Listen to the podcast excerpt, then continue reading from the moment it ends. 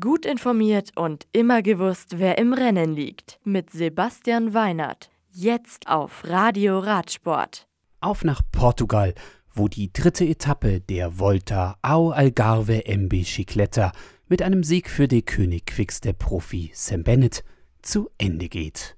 Und weil das nach Etappe 1 schon sein zweiter Tageserfolg ist, bleibt Bennett nach dem über 203 Kilometer langen Abschnitt von Faro nach Tavira auch im Trikot des Gesamtführenden. Etappenzweiter ist Danny van Poppel von Intermarché Vantigobert Matorio und Mikkel Mörkow von De König Quickstep.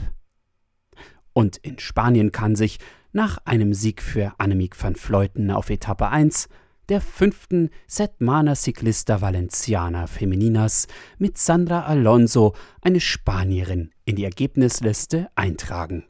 Die Fahrerin vom Team Biscaya Durango ist schneller als ihre Landsfrau Sheila Gutierrez von Movistar und Bike Exchange-Fahrerin Ariana Fidanza. In der Gesamtwertung bleibt Van Fleuten mit über zwei Minuten vorne, gefolgt von Marvi Garcia und Katrin Ale-Ruth. Die Etappe am Samstag verläuft von Sagunto über 107 Kilometer ins Etappenziel nach Valencia. Unterwegs ist es erst bergig, ehe die letzten 20 Kilometer ins Ziel flach ausgefahren werden.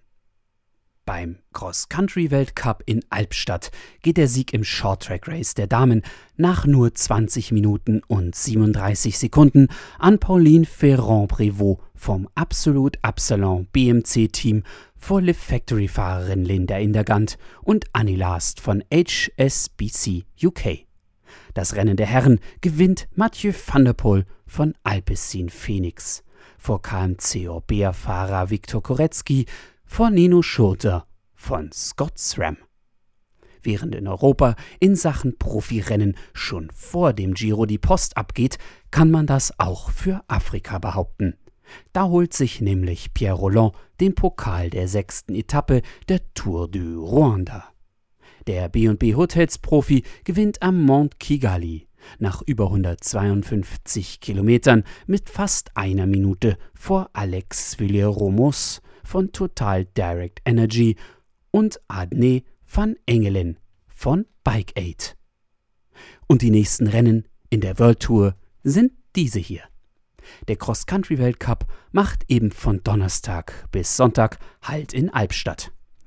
Quasi unter Ausschluss der Öffentlichkeit drehen die Mountainbike-Profis nach dem Short-Track-Race am Freitag bei den Hauptrennen am Sonntag ihre Runden auf der einsamen Schwäbischen Alb.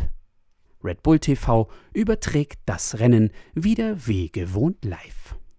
Und am Samstag startet mit dem Giro d'Italia heuer die erste dreiwöchige Rundfahrt mit einem Prologzeitfahren in Turin. Bis zum nächsten Mal und gute Fahrt.